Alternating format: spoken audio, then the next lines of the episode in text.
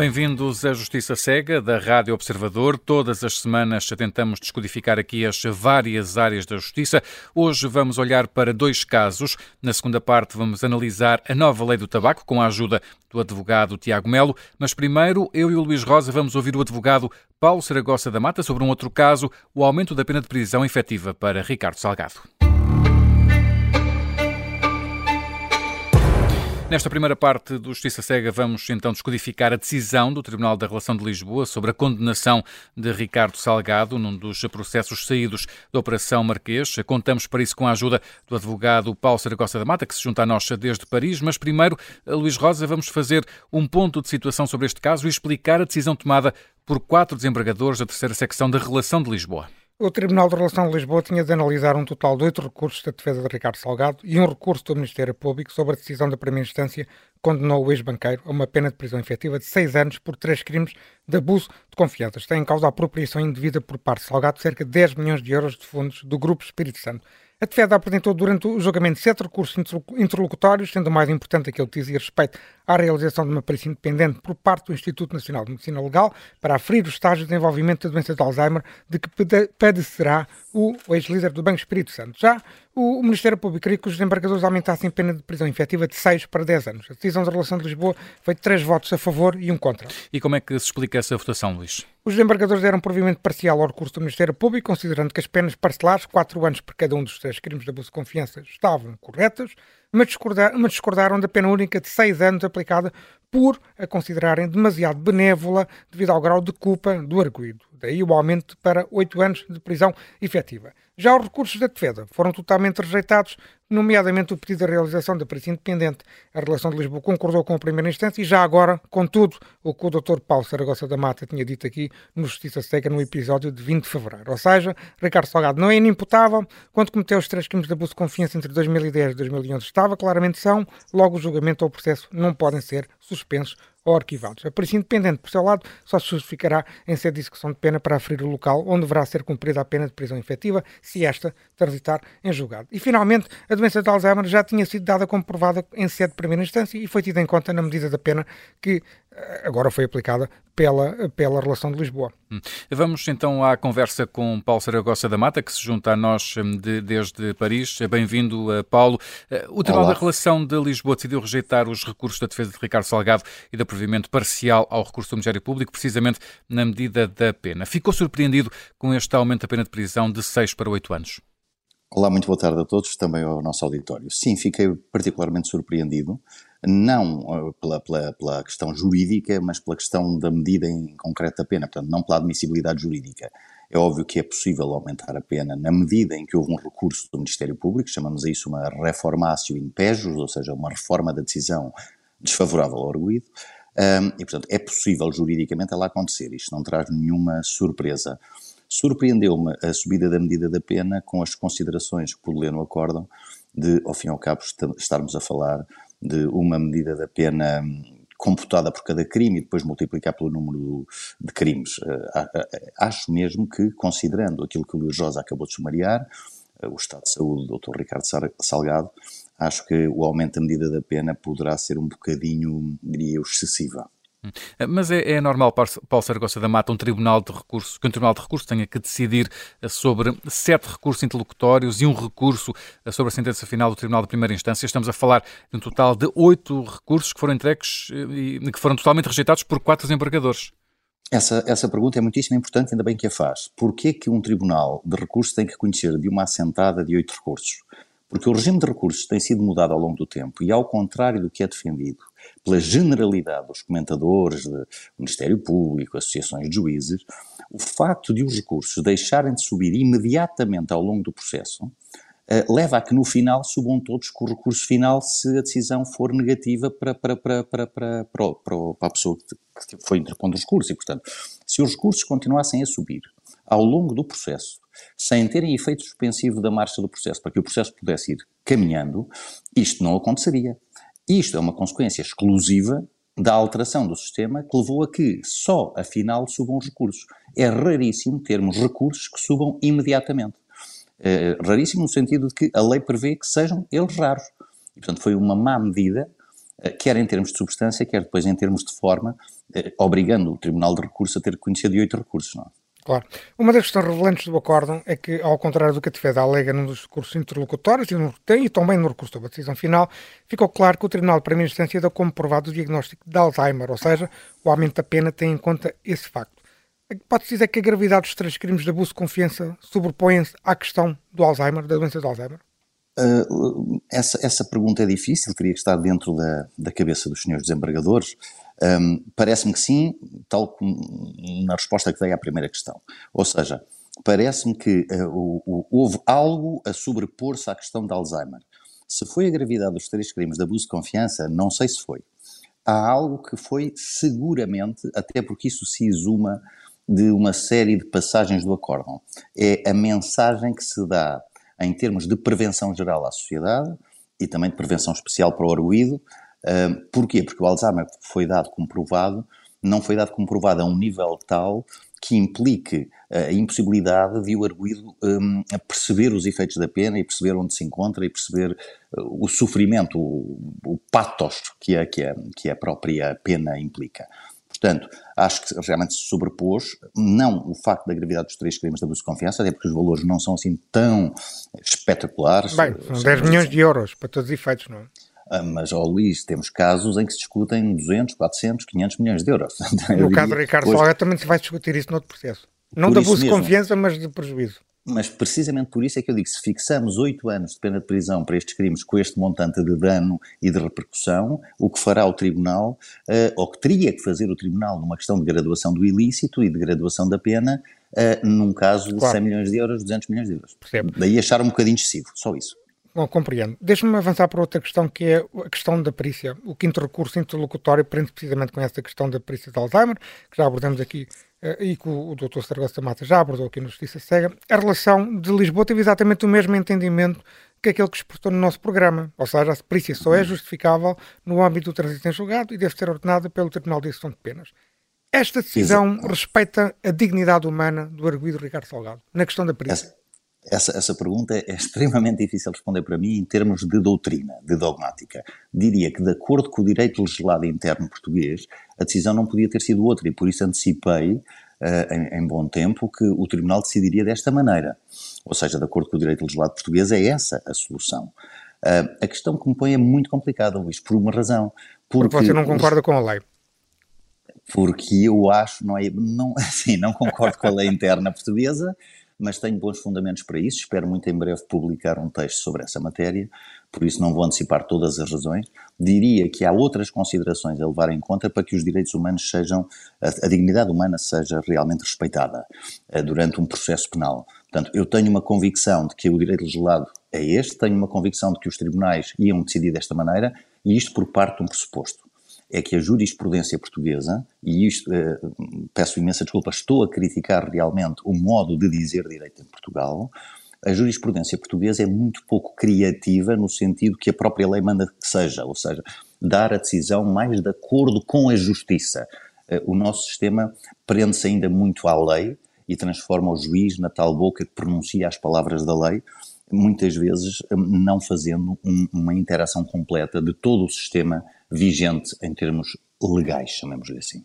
Compreendo. A, a, defesa tentou também acrescentar aos autos um novo relatório médico subscrito pelo professor Dr. Joaquim Ferreira, que é um especialista em neurologia. Uh, contudo, o, o, Tribunal não aceitou este relatório por um motivo legal, ou seja, a produção de prova só é aceita até ao encerramento da audiência de julgamento mas também fez questão de eh, criticar este acordo, eh, eh, este relatório, por, não, por o Dr. Joaquim Ferreira não ter auscultado o, o, o, ou não ter examinado o paciente diretamente. A relação de Lisboa fez bem em recusar, em rejeitar este novo relatório? Uh, eu penso que fez bem em rejeitar o relatório uh, por uma razão, mas acho que a norma legal que proíbe a junção de documentos após o encerramento da discussão em primeira instância é uma norma que não faz muito sentido. Não faz muito sentido, porquê? Porque só admite para documentos supervenientes à própria prolação da decisão em primeira instância, e há certos casos em que acho que deveria, deveria admitir, tem de admitir, eh, novos documentos. É o caso. Um novo relatório médico. Aliás, a, a, o projeto de, saúde, de, lei de saúde mental que está, que está para ser aprovado no Parlamento prevê precisamente que haja uma adequação há mais, há mais recente apreciação médica que exista e obriga até que a, que a apreciação médica seja repetida, o relatório médico, o exame, a perícia, se tiver passado um ano sobre a realização do anterior que consta do processo. E, portanto, neste sentido, eu acho que ela devia ser alterada e deveriam-se admitir documentos. Porquê que a relação fez bem em recusar? Não foi por isso. Foi porque realmente um exame médico, uma perícia médica, não pode ser por ouvir dizer, não pode ser por interposta opinião de outros médicos quem lavra um relatório, e devo dizer que tenho uma enorme estima e, um, e uma, uma, ótima impressão do Sr. Professor Joaquim Ferreira, acho que é dos melhores que Portugal tem nessa área, mas, no entanto, lá está, não posso, como médico, por maior cientista que seja, dar uma opinião sobre aquilo que outros médicos recolhem e me transmitem. Deve ser uma apreciação direta dos médicos que realizam o relatório da perícia. Mas, eh, Paulo Sérgio da Mata, escrever um livro de memórias ou ler os jornais e manter-se a par do que se passa no mundo, inscrever-se e ser aceito num estudo experimental para um novo medicamento como o Alzheimer, tudo isto uh, são informações dadas pela defesa aos autos, não jogam também de alguma forma contra Ricardo Salgado? Pois, uh, vamos lá ver. Tudo, tudo, depende do grau de memória. Uma pessoa que escreve um livro de memórias terá memória. A memória não poderá ser seletiva para uns factos e não para outros, até porque o livro de memórias, tanto quanto eu saiba, não é sobre memórias de vida social, mas será sobre memórias, a sua verdadeira história daquilo que aconteceu. Diria que há aqui, talvez, pelo menos na forma como foi apresentado ao público, e eu aqui conheço a história tal como foi apresentada ao público, exclusivamente sobre isso me pronuncio, um, poderá gerar uma certa estupefação, ou seja, mas como é que alguém pode não ter memória para uh, poder defender-se, para poder contribuir para a sua própria defesa, para poder prestar declarações, mas ter a memória para apresentar a verdade, a verdade dos factos num livro de memórias.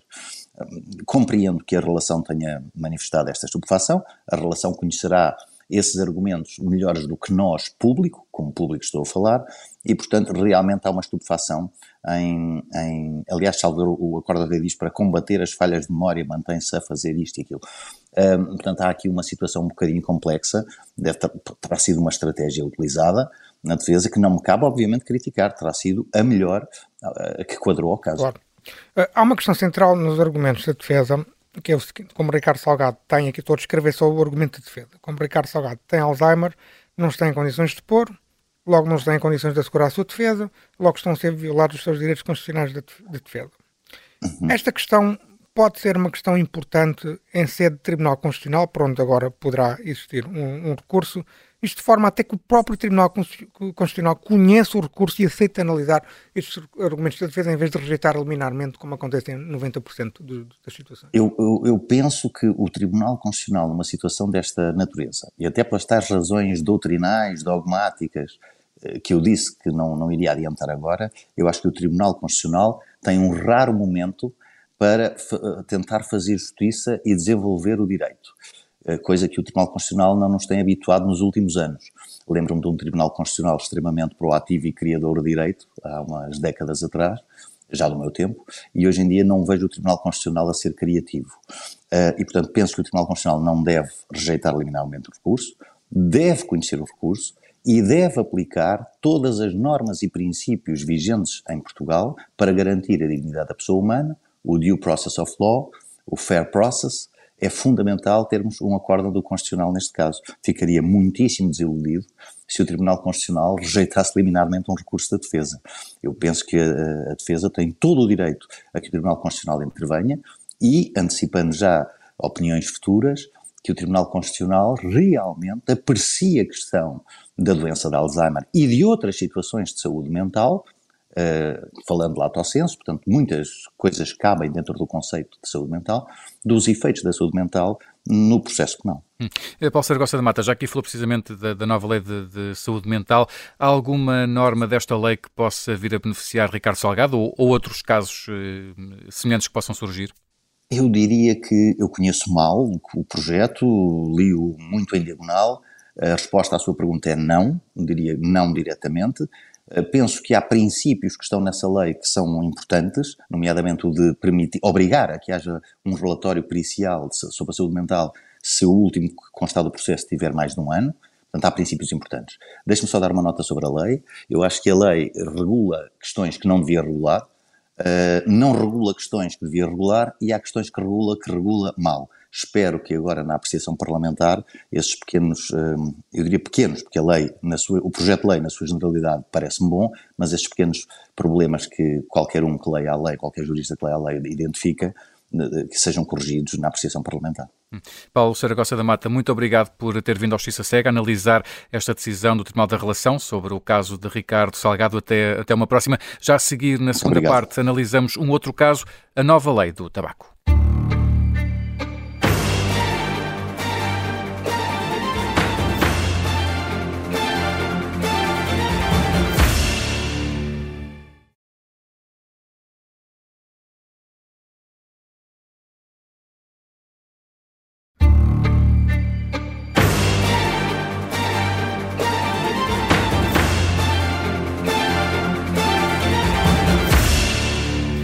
Nesta segunda parte contamos com a ajuda do advogado Tiago Melo. Vamos analisar a nova lei do tabaco, mas eh, primeiro, Luís Rosa, explica-nos o que está aqui em causa. A nova lei do tabaco parte de uma iniciativa legislativa do Governo que será agora apreciada pelo Parlamento. O aumento muito significativo das restrições na comercialização do tabaco é a grande novidade da lei. Passa a ser proibido a comercialização de tabaco nos restaurantes, cafés e pastelarias. Deixa de ser possível igualmente às empresas de entregas ao domicílio ou até mesmo às, às vendas ambulantes de venderem cigarros. De uma forma simples, apenas será possível vender tabaco nas, nas tabacarias, aeroportos, gares marítimas e aeroportos. Hum, mas a proposta original tinha mais proibições que causaram polémica, Luís. Sim, a proposta original do Ministério da Saúde incluía a proibição de vendas em lojas de conveniência e estações de serviço, por exemplo, as muitas críticas no espaço público, nomeadamente à dualidade de critérios entre o tabaco e o álcool, levaram o secretário de Estado da Promoção da Saúde a levantar a proibição para estes espaços na versão final que foi enviada para o Parlamento. Hum, e as proibições de fumar em espaços públicos também são largadas? Sim, passa a ser proibido fumar em espaços ao ar livre de escolas, hospitais e centros de saúde, farmácias, recintos esportivos e também em esplanadas cobertas, nem que sejam parcialmente cobertas. Também deverá ser proibido fumar à porta e à janela dos restaurantes e cafés. Hum, vamos então analisar este caso com a ajuda do uh, Tiago Melo. Bem-vindo, Tiago, mais uma vez. Hum, vamos começar por fazer um registro de interesses. O Tiago fuma ou já fumou? Olá, bom dia a todos. Eh, eu nunca fumei e não fumo. Hum, e, e, tu, Luís Rosa, fumas? Sou um ex-fumador. Fumei durante 10 anos e deixei de fumar há cerca de 16, 17 anos. Hum, pronto, eu fui fumador durante 10 ou 11 anos, deixei há quase 10, ficam aqui os, os, os registros todos. Tiago Melo, vamos começar por uma questão básica. Por princípio legal ou constitucional, a saúde pública sobrepõe-se à liberdade individual. Por exemplo, o tabaco sabemos que provoca um, 90% dos casos de cancro do pulmão. O que é que se sobrepõe aqui? Bom, isto na verdade parece ser hoje em dia um tema quente. Eu gostaria de, de, tentar ser o mais razoável possível e tentar, se calhar, manter a discussão do ponto de vista o mais jurídico possível, embora, como tudo na vida, uh, as nossas concepções às vezes não se conseguem uh, afastar totalmente e, e, por isso o, registro de interesses me parece uh, muito importante. Em primeiro lugar, o que é saúde? O que é saúde? A saúde, segundo a Organização Mundial de Saúde, é um estado de completo bem-estar físico, psíquico e social. Esta é a definição uhum. da Organização Mundial de Saúde. Não é apenas estar sem doença, não é apenas não ter nenhuma doença. É um completo bem-estar físico, psíquico e social. A própria Declaração Universal dos Direitos do Homem já refere que, eh, nomeadamente no seu artigo 25, que toda a pessoa tem direito a um nível de vida suficiente para lhe assegurar à sua família a saúde e bem-estar. Portanto, não temos dúvidas de que a saúde é um bem jurídico de elevada consideração. Depois, a nossa Constituição. A nossa Constituição desde 1951, que já prevê que é uma tarefa fundamental do Estado a defesa da saúde pública. Primeiro em 1951 e agora a nossa de 1976, que assegura que todos têm o, o direito à proteção de saúde, mas também é uma tarefa fundamental do Estado uh, esse bem-estar, ou seja, promover esse bem-estar e essa qualidade de vida. Portanto, existe um direito à saúde. Não só existe um direito à saúde individual, a nossa, mas também um direito à saúde pública. Um, e, e, e, e, é precisamente esse direito à saúde pública que, que, que, está subjacente a um bem jurídico que é a saúde pública que pode ficar em colisão com os nossos direitos individuais. Ou seja, eh, podemos dizer que, que o Estado tem o direito de restringir a liberdade individual do cidadão uh, para dificultar ou restringir o consumo não só de tabaco, mas, por exemplo, de álcool, uh, batatas fritas, carne vermelha, enfim, vários produtos que podíamos aqui essa, dar como exemplo. Essa é a discussão. Essa é a discussão saber até que ponto é que o, tri, é que o tribunal, perdão, em que o Estado, às vezes parece um tribunal, uh, em que o Estado, uh, em que o Estado um, tem o direito de impor um comportamento nosso que não afeta os outros, uhum. ou tem o direito também de impor um comportamento meu, mesmo que eu não o queira ter, e que não afeta os outros. Um, Costuma-se dizer que nós somos humanos. Nós somos humanos. E o que é que define um ser humano? Um ser humano é direito à escolha. É, isso é ser humano. Eu tenho o direito de escolher. Eu não, tenho, eu não quero que escolham por mim. Mas isso não significa que as minhas escolhas afetem as, as vossas, por exemplo. Como estar aqui, se eu estiver aqui a fumar neste momento, vocês são obrigados, uhum. entre aspas, a fumar o meu tabaco. E, como disse de início, é perfeitamente claro que hoje em dia uh, o, o fumo do tabaco mata. Mata, não há dúvidas nenhumas quanto a isso. Ninguém tem dúvidas quanto a isso. Uh, mas não, eu acho que o Estado tem o direito de impor restrições ao meu comportamento quando esse meu comportamento coloca em crise uh, questões sanitárias, e quando eu uh, falo em questões sanitárias tem a ver com a saúde pública, mas já não tem o direito de me dizer que eu tenho que ter boa saúde. Que é diferente. Uma coisa é dizer assim: eu posso ter uma má saúde desde que a minha má saúde não afeta a vossa, mas já não pode dizer assim, não, o senhor tem que estar bem de saúde, portanto, tem que correr, tem que ir ao ginásio todas as semanas. Não pode comer batatas fritas. Não, não pode, comer, comer batatas fritas, não pode comer carne vermelha. Isso é comigo, isso é comigo. É evidente que podíamos já discutir aqui outra questão, eu, mas isso é um bocadinho mais, mais difícil e se calhar um bocadinho mais longe, que é saber se a minha má saúde pode prejudicar, por exemplo, as finanças públicas. Mas isso, isso já, já, é outra, já é outra discussão. Já é outra, outra Deixa-me fazer aqui uma pergunta que tem a ver com uh, uh, declarações da Secretária de Estado da Promoção da Saúde, Margarida Tavares, que tem sido a grande a porta-voz desta lei, se quisermos, afirmou a Secretária de Estado que não está em causa uma perseguição aos fumadores, mas apenas restrições genéricas no acesso ao tabaco. Faz sentido proibir a venda em cafés e restaurantes, mas permitir em aeroportos, lugares marítimos e estações ferroviárias? Mais uma vez, se nós andarmos um bocadinho para trás daquilo que estivemos um bocadinho a conversar, uh, o Estado não, não quer impor que eu não fume. Mas quer não dificultar. mas quer dificultar, ou pelo menos não facilita. Hum. Se, se, o senhor quer fumar, fume, mas não prejudica os outros. Qual, qual é que foi, penso eu, o objetivo aqui da, da, desta proposta de lei? Que, atenção, ainda tem que ser submetida à Assembleia da República e logo se verá o que, sair, o que sair daí. Uhum. E, portanto, é normal que ainda tenha algumas alterações. Mas aquilo que me parece que tenha sido o objetivo desta proposta de Estado foi dizer assim: bom, nos sítios onde é proibido fumar, onde de todo é proibido fumar, então não se vende tabaco. Naqueles sítios onde pode ser permitido fumar, então, eh, porque não, uh, lá está, não impedir que as pessoas fumem uh, e, e, de certa forma, permitir-lhes que comprem o tabaco e depois fumem onde, onde quer, que, onde quer que, que aconteça. Isso tem a ver com os restaurantes e com os, e com, enfim, com os cafés, onde não vai ser de todo proibido, uh, permitido fumar, mas já não nos aeroportos, onde podem ser criadas as tais zonas, ou nas estações ferroviárias, ou nas estações rodoviárias. Portanto, eu aí percebo o objetivo e não me parece que isso tenha qualquer limitação com a minha liberdade individual de fumar sem uh, prejudicar os outros. Proíbe-se o ato de fumar em esplanadas dotadas de cobertura, paredes ou proteções laterais, mas também à janela de restaurantes e cafés, a fim de evitar que o fumo se espalhe pelo seu interior. É. Isto não é uma ideia um pouco radical? Bom, eh, eu, eu, por acaso eu estive a ver a, a, proposta de lei com algum detalhe e fui ver exatamente este, este número.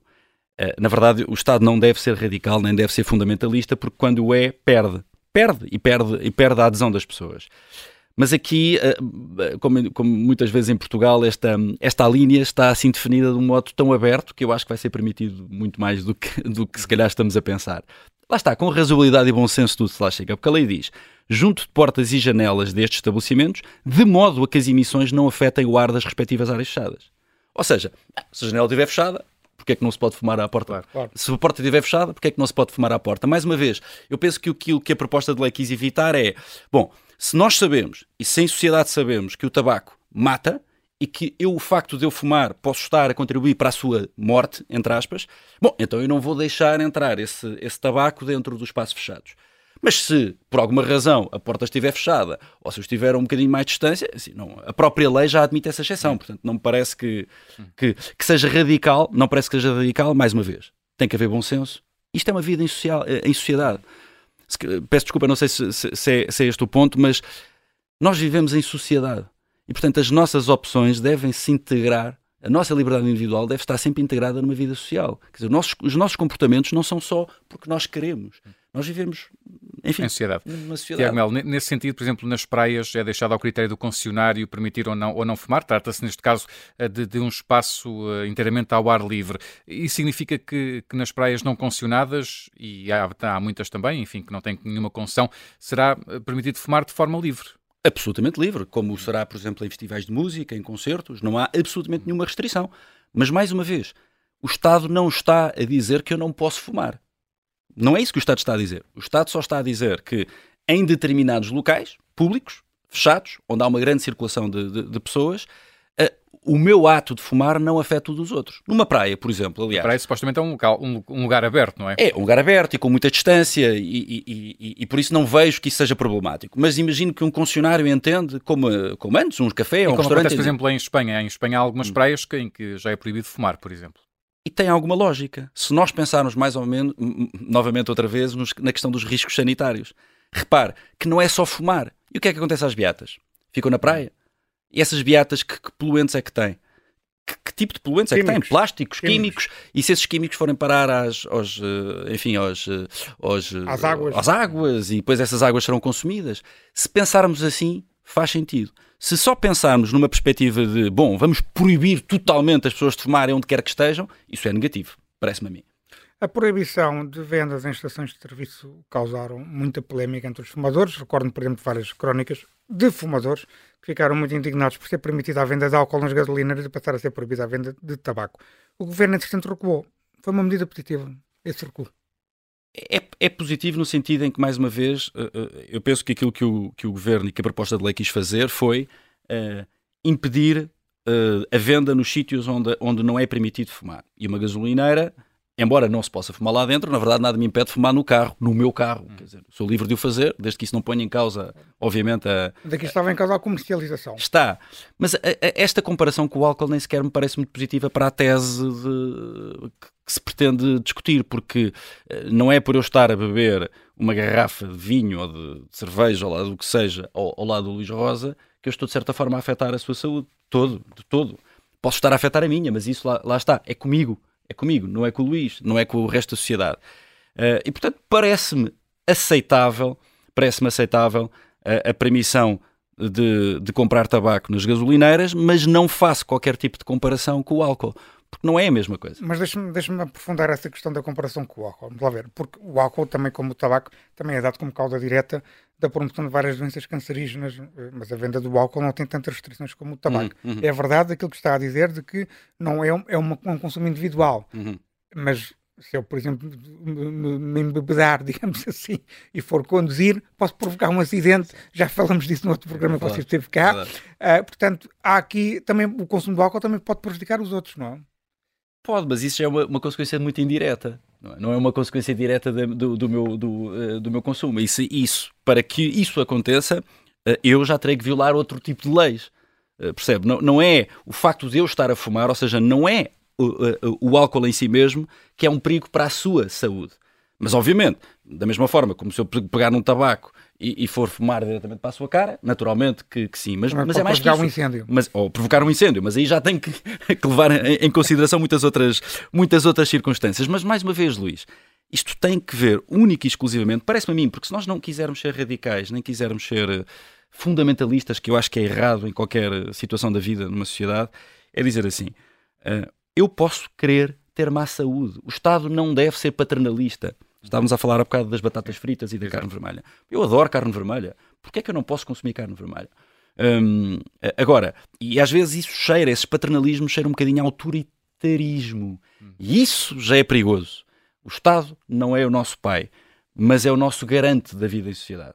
E por isso, comparar o álcool nesta perspectiva uh, de, da venda ou do consumo, um, porque uh, lá está, uh, vai, ser, vai continuar a ser permitido fumar em espaços públicos, nomeadamente nos tais recintos desportivos, não, nos recintos de é festivais ou de música. Isso não, não está em crise. Ou nas praias, por exemplo, como estamos a falar. Um, mas lá está, se eu beber um, um, um, copo, seja onde for, numa discoteca, num sítio qualquer, se o Luís não quiser beber, não tem que o beber. Não tem que ficar de má saúde, ou seja, não tem que prejudicar enfim, a, sua, a sua saúde, naquilo que entende como a sua saúde, um, por eu beber um copo de vinho, por exemplo. Melo, outra questão que, que, podemos colocar aqui tem a ver com, com as receitas, porque o, o, imposto sobre o tabaco é uma, é uma grande fonte de receita para, para o Estado. Ao Estado também, de certa forma, não interessa proibir de forma absoluta a venda do tabaco. Essa também é uma questão ética, não é só uma questão. Eh, porque, porque senão proibia de vez e, é. e não haveria aqui. É que estamos a falar de muito questão. dinheiro. Só, só em 2021 o Estado arrecadou receitas de 1,2 mil milhões de euros com o tabaco. Enfim, como é que podemos colocar isto assim de um ponto de vista equilibrado? Podemos dizer que o, o Estado não ganha com o seu fumo, não ganha por o Luís ou pelo, pelo Luís fumar, mas ganha com a atividade económica. Uhum. E tem direito a isso. Tem direito a isso. Um, como em muitas áreas da nossa sociedade, como por exemplo no álcool, também existe a taxa do álcool, Sim. como por exemplo nos, nos estupefacientes, se nós quisermos também considerar simplesmente assim, porque é que o Estado permite que as pessoas uh, consumam uh, produtos estupefacientes que sabemos que é mau para a saúde? Porque o Estado não se deve, não se deve imiscuir aí. A questão, a questão deve ser colocada se calhar na perspectiva como, eh, enfim, a Europa está a enfrentar esta questão, que é impedir ao máximo que nós tenhamos acesso ao produto. Tabaco aquecido, vaporizador ou, ou tabaco tradicional. Uh, não facilitar uh, o conhecimento de, que existe tabaco para venda, como por exemplo uh, não o vender em determinados, em determinados locais. Isso eu aceito perfeitamente. E mais tarde ou mais cedo aquilo que vai acontecer é a própria atividade económica, num Estado liberal e num Estado uh, uh, democrático e, e, com liberdade empresarial, mais tarde ou mais tempo, a própria atividade empresarial, se calhar, vai começar a limitar, vai começar a ter desinteresse na, na produção de tabaco. Agora, como na, nas, nas, nas, antigas civilizações, se calhar da América do Sul, o tabaco era, ou a, a folha de mascar era uma, uma coisa perfeitamente normal e razoável, enquanto isso existir, se eu quiser ir e plantar um uma folha de tabaco em casa e mascar, o que é que, que, que problema é que isso terá para os outros? Hum. Provavelmente nenhum. Acredita que algum dia teremos mesmo a proibição efetiva de fumar? Só de dois modos. Só de dois modos. Quando for economicamente uh, irrelevante e, portanto, não temos atividade económica e, portanto, não temos empresas a produzir e a vender, uh, ou quando for, penso eu, e isso é aceitável que o seja, quando a nossa sociedade assim o decidir. E isto é importante porque em pelo menos eu estive a verificar, quer o programa do partido que acabou por ganhar as eleições com maioria absoluta, quer o próprio programa do governo, e estas dimensões de, das, das, restrições ao tabaco estão lá. Estão lá. Estão lá. E, portanto, nós, como sociedade, também poderemos ter um, um. nós, cada um de nós, enfim, democraticamente, pode ter um peso nesta medida. Isso pode acontecer, mas quando chegarmos todos à conclusão que o tabaco é de facto um malefício, não para mim próprio, mas para a nossa sociedade em geral. E isso sim, essa opção deverá ser tomada. Tiago Melo, muito obrigado por nos ter ajudado a analisar a nova lei do tabaco neste Justiça Cega. Até à próxima. Obrigado. Muito obrigado. E neste, neste Justiça Cega temos tempo ainda para as alegações finais do Luís Rosa. Luís, vamos então às tuas notas para a atualidade da semana na área da justiça. Começamos uh, hoje pela positiva. O grupo parlamentar do PS é a tua balança de hoje, porque é que se destaca por ser equilibrado e ponderado? Por ter aprovado com o apoio do PCP a nova lei de saúde mental, que vai permitir acabar com medidas de internamento ilimitadas para condenados inimputáveis. É um caso de dignidade humana, já que há 4, 204 inimputáveis que estão presos, mesmo depois de já terem cumprido a sua pena de prisão, ou seja, estão presos de forma indefinida.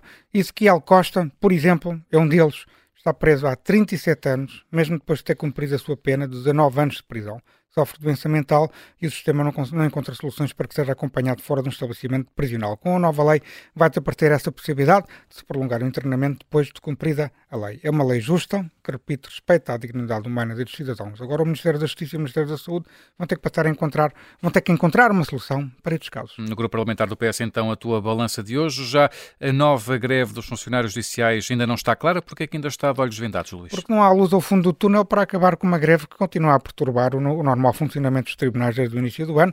Agora temos uma nova greve que se prolongará entre esta segunda-feira e o dia 14 de julho, no que os sindicatos funcionários judiciais apelidam de formato criativo, ou seja, não decorrerá da mesma forma em horários e jurisdições, uma equipa de funcionários judiciais poderá fazer greve às horas extraordinárias num serviço do Ministério Público, enquanto que outra equipa de um tribunal, por exemplo, poderá fazer no greve normal ao horário de trabalho. Certo é que se antecipam, novamente, momentos conturbados para o funcionamento da administração da justiça com consequências imprevisíveis. A pergunta que deixo é simples. Quando é que a ministra Catarina Sarmento e Castro conseguirá convencer o seu colega das Finanças, Fernando Medina, a abrir os cruzões à Bolsa? Será que tem peso político suficiente para isso? A nova greve dos funcionários judiciais hum, ainda não está clara esta semana. Já Francisco Proença de Carvalho e Adriano Squilates eh, merecem uma crítica mais negativa com a espada desta semana. Porquê, Luís? Os advogados de Ricardo Salgado tiveram uma derrota em toda a linha com a decisão da relação de Lisboa. Foram oito recursos, foram rejeitados de forma absoluta por quatro juízes embargadores.